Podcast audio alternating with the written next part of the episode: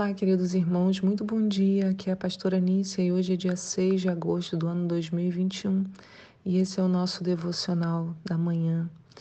Temos quatro textos hoje: Deuteronômio 16, 1 até o capítulo 17, Isaías 54, do 11 até o 55, 15, 1 Samuel 23 e Atos 5, de 1 a 16 eu quero novamente né, te encorajar a ler os textos. De repente você pode ler até antes da publicação do devocional e tentar o que será que o devocional vai discutir hoje. Se fosse eu, eu discutiria tal coisa. E a gente vê como que as nossas percepções né, sobre o texto são diferentes e são muito complementares. A nossa pergunta hoje é: e quando nós estivermos em posição de autoridade? Como fazer. Então, e quando nós estivermos na posição de autoridade, como fazer? Nós falamos muito sobre a autoridade, né? sendo o outro autoridade, quando formos nós.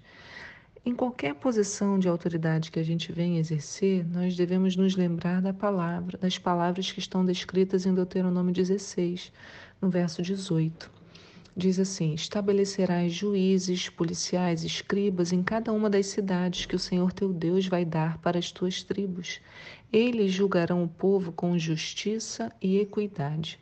Não perverterás o direito, não farás acepção de pessoas, nem aceitarás suborno, pois a corrupção cega até os olhos dos sábios juízes e prejudica a causa dos justos.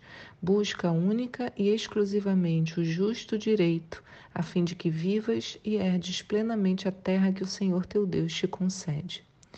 A posição de autoridade, então, ela não ocorre apenas quando se é um líder na igreja, um chefe no trabalho. É uma posição que está na nossa casa, na nossa família, no nosso casamento, sobre nossos filhos, como professor, como amigo.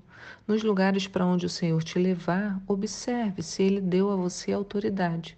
Pergunte a Ele: quais são os meus limites de atuação aqui? Espiritualmente, qual é o meu papel? Em muitos casos, temos direito à autoridade, mas não a assumimos por medo. Não devemos temer assumir a autoridade que Deus nos deu. Se entregarmos a Ele, seguirmos os princípios que a Bíblia nos ensina, seu Espírito nos guiará na tomada de decisões. E um detalhe muito importante: exerça autoridade sobre a sua própria vida. Você é dono das suas escolhas e você pode escolher entregá-las ao Senhor. Mas fique atento e se posicione para não entregar o comando da sua vida àqueles que não têm compromisso com a verdade, ou mesmo que não lhe desejem sempre o bem. Então, ao invés de exercermos autoridade sobre a nossa vida, entregamos essa autoridade talvez a pessoas que não tenham esse compromisso com a verdade, ou que não nos desejem bem e que tomam decisões sobre nós ao nosso respeito, porque porque nós permitimos, deixamos que outras pessoas exerçam a autoridade que nós deveríamos exercer sobre nós mesmos. No contexto do nosso querido país, né, se pudéssemos pusesse, né, pudéssemos pôr essa palavra em prática, muitos de nossos problemas seriam eliminados, né? Quando diz é, não perverterás o direito, não farás acepção de pessoas, não aceitarás suborno, pois a corrupção cega até os olhos dos sábios juízes e prejudica a causa dos justos. Então a gente tem que atentar para isso, não fazer acepção de pessoas, não receber suborno, porque o suborno cega os olhos dos sábios. Não é que, olha, a pessoa não deixou de ser sábia, ela é sábia e ainda assim não consegue enxergar por causa do suborno. A porção de hoje, tá, lá em Deuteronômio 17, nós lemos 16, né? agora 17, nos dá uma lição importante. A Bíblia diz em que quando em Israel houvesse um rei, ele deveria fazer uma cópia da lei para mantê-la junto de si, para lê-la todos os dias. A gente vê isso a partir do verso 14. Olha que coisa interessante que Deus fala. Quando tiverdes entrado na terra que o Senhor teu Deus te concede, tomado posse dela e nela habitares e pedires, quero estabelecer sobre mim um rei como todas as nações que me rodeiam. E Deus já tinha avisado que eles iam pedir isso, né? E de fato eles vão pedir. A gente vê essa história no livro de Juízes. É, diz: Deverás estabelecer sobre ti um rei que tenha sido escolhido pelo Senhor teu Deus, e é um dos teus irmãos que escolherás para governar sobre ti. Não poderás nomear um estrangeiro que não venha dentre teus próprios irmãos israelitas. Ele, porém, não deverá multiplicar muitos cavalos para si. Olha, falando da prosperidade né, desse rei.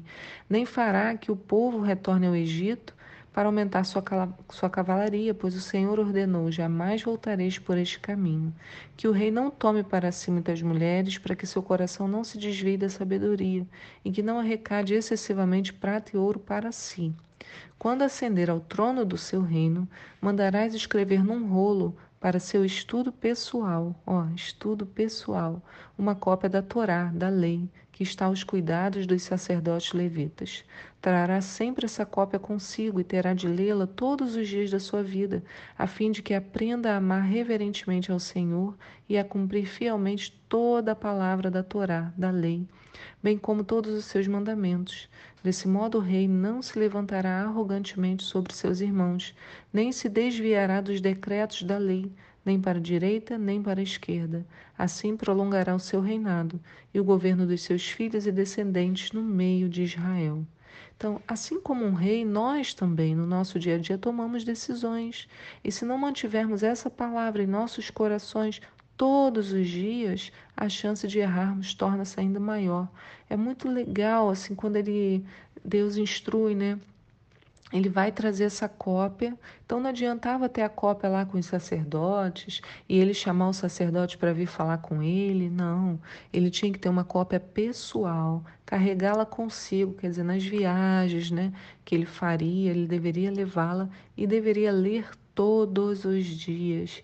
Não era só de vez em quando, só no no Shabat, só no culto de domingo, não.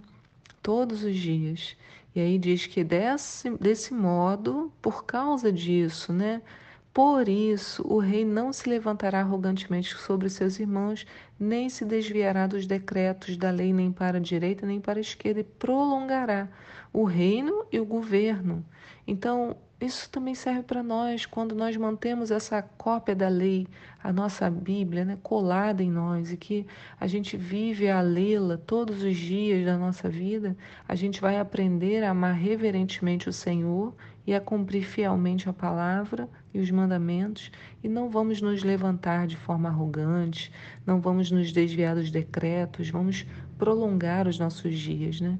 O Senhor diz ainda que lendo a palavra constantemente manteremos a vaidade longe de nós. E já que a soberba precede a ruína, como está lá em Provérbios 16, 18, é melhor cuidarmos do que vai em nosso interior. E você, o que, que acha disso? Né? Temos que cuidar do nosso coração todos os dias para não sermos aliciados pelas práticas enganosas desse mundo. A gente vive um tempo de protestos, racismo, supremacia. O nosso Deus nos diz diversas vezes: não farás acepção de pessoas. Então, se a gente quer ter saúde mental e emocional, se desejamos ter equilíbrio, a gente precisa ler a Bíblia como uma atividade diária, reservando um tempo para o Senhor que hoje, nessa sexta-feira, o seu coração encontre esse descanso na palavra, descanso na presença de Deus. A Bíblia diz que ainda há um descanso para o povo de Deus, esse descanso se chama Jesus. Então, que você experimente isso, o seu coração seja essa boa terra onde essa palavra vai cair e encontrar um bom abrigo. Fique em paz, querido, querida, tenha um excelente final de semana. Que hoje, o dia do o início do nosso descanso, né, do Shabat, como a Bíblia ensina, na viração do dia, no entardecer, o seu coração esteja próximo, coladinho no Senhor e que ele venha como um bálsamo no seu interior. Fique com Deus. Tchau. Thank you.